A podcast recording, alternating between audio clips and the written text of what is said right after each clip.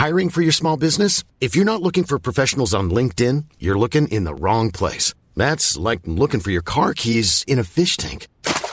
LinkedIn helps you hire professionals you can't find anywhere else, even those who aren't actively searching for a new job but might be open to the perfect role. In a given month, over 70% of LinkedIn users don't even visit other leading job sites. So start looking in the right place. With LinkedIn, you can hire professionals like a professional. Post your free job on linkedin.com slash people today. Porque Deus condena a teologia da prosperidade. Primeira carta a Timóteo capítulo 6. Comentário de Mari Persona. Uma coisa que ganhou corpo na cristandade ultimamente é a teologia da prosperidade, que basicamente ela faz o que está no versículo 5, cuidando que a piedade seja causa de ganho. E, e esse versículo não se aplica apenas àqueles pregadores que querem enriquecer fazendo da fé um comércio, ou comer, comercializando a fé e pedindo dinheiro e criando todo um, um esquema comercial para cada vez angariar mais. Não é só deles que está falando. Está falando também daqueles que seguem eles. Porque quando um pregador promete que se você der bastante dinheiro lá para a igreja dele, você vai ser muito abençoado, você também vai enriquecer, você vai ser próspero, você vai ter carro novo, você vai ter um emprego melhor, você vai ter, eh, vai encontrar o cônjuge dos seus sonhos, você vai ser curado de todas as doenças e tudo mais. Na realidade, os que seguem isso também querem ganho, também querem fazer da piedade fonte de ganho.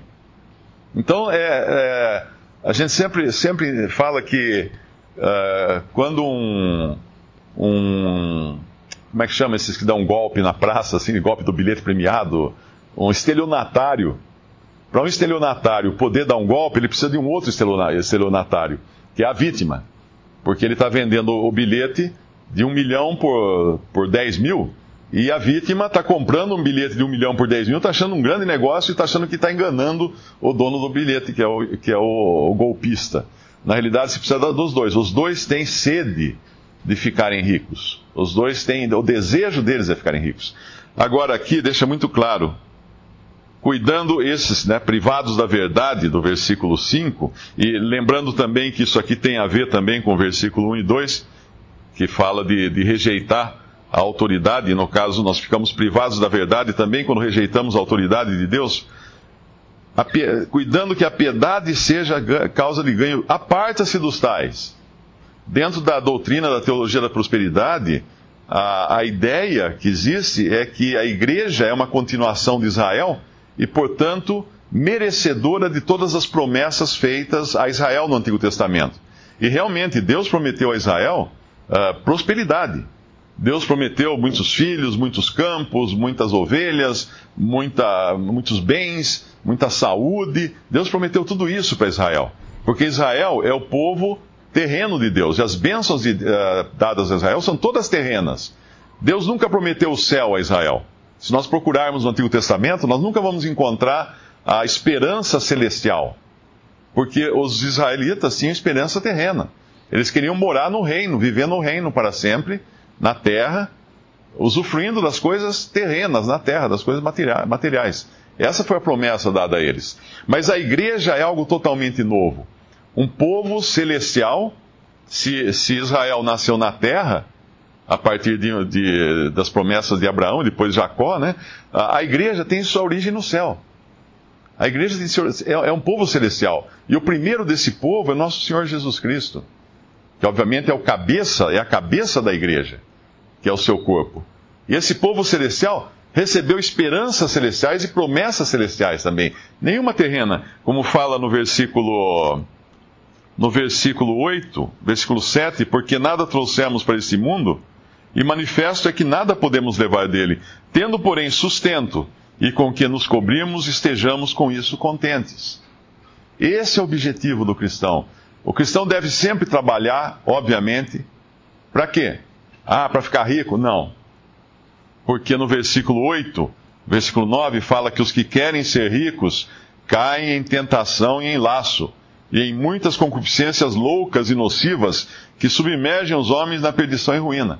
Ah, mas eu quero ser rico, assim eu posso ajudar muito na obra do Senhor. Está errado.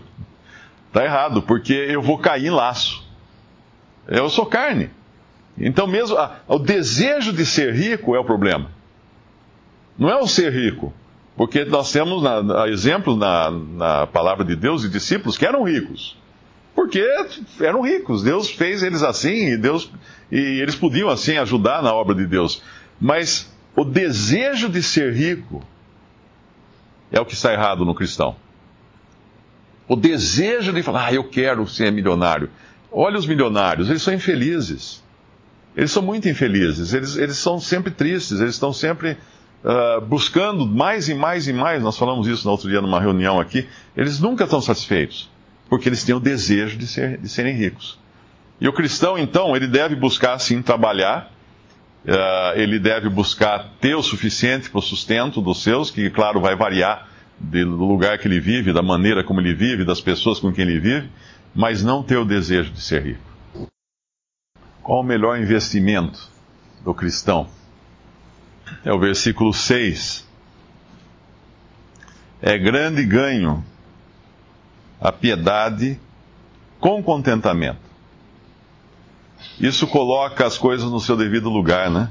Uh, Deus, o Senhor Jesus, as coisas de Deus, toda a obra que Cristo fez por nós, tudo que envolve essa obra, tudo isso que nós temos agora em Cristo. Grande, grande ganho é isso, com contentamento, com satisfação, com alegria por termos isso. Esse é, o, esse, é, esse é o melhor investimento do cristão. Quando ele coloca Deus como o, o seu objetivo em todas as coisas. Eu estava pensando né, num exemplo disso.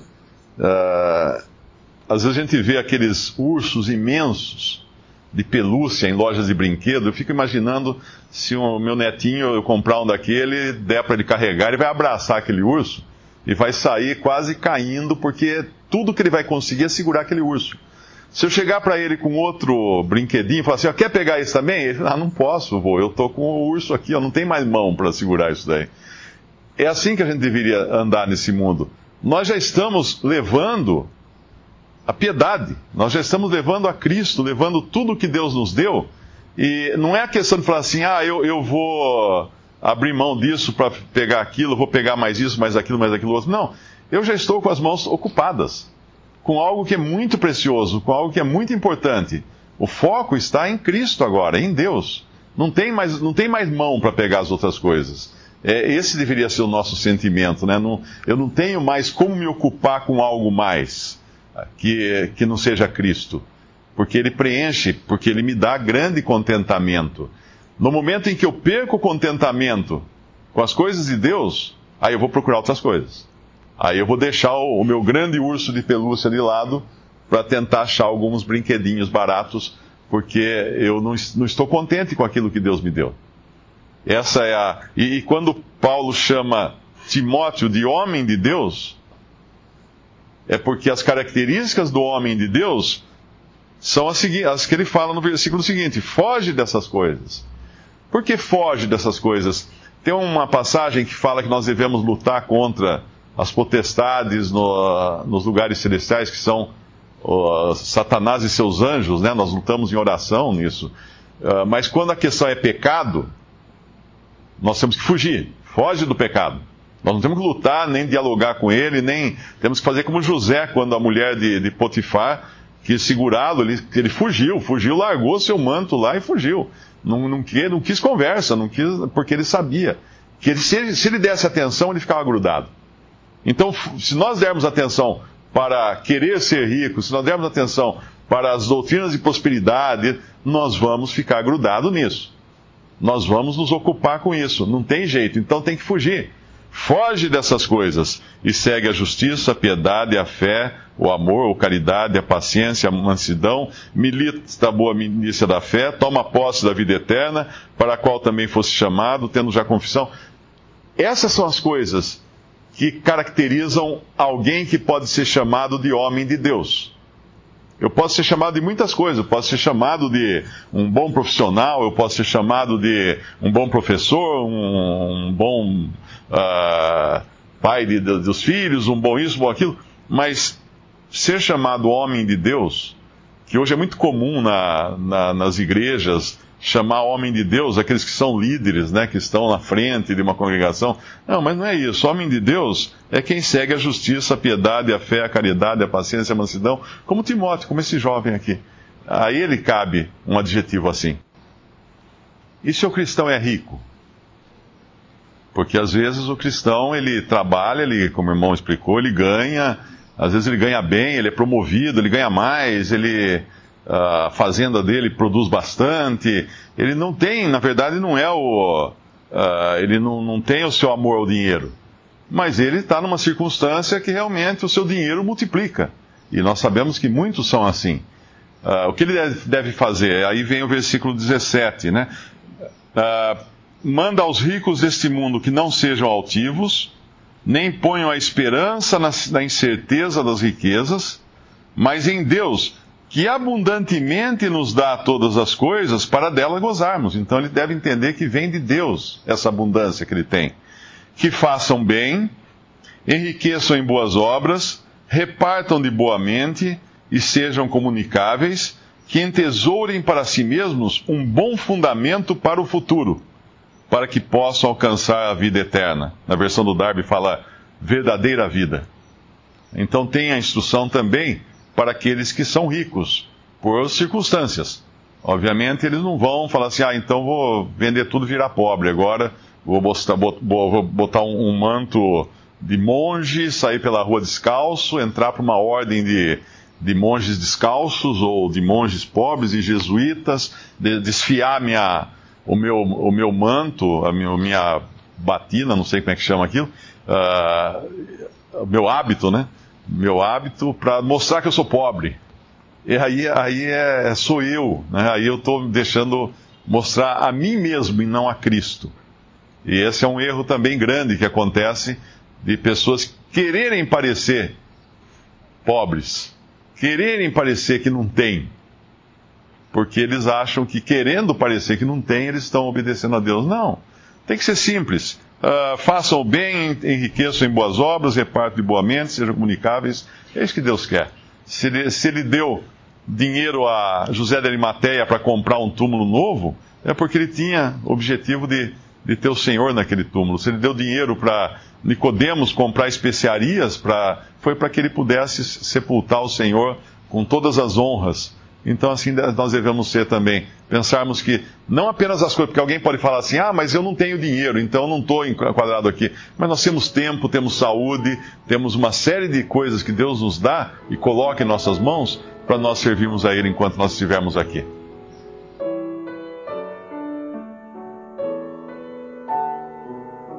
Visite respondi.com.br. Visite também 3minutos.net.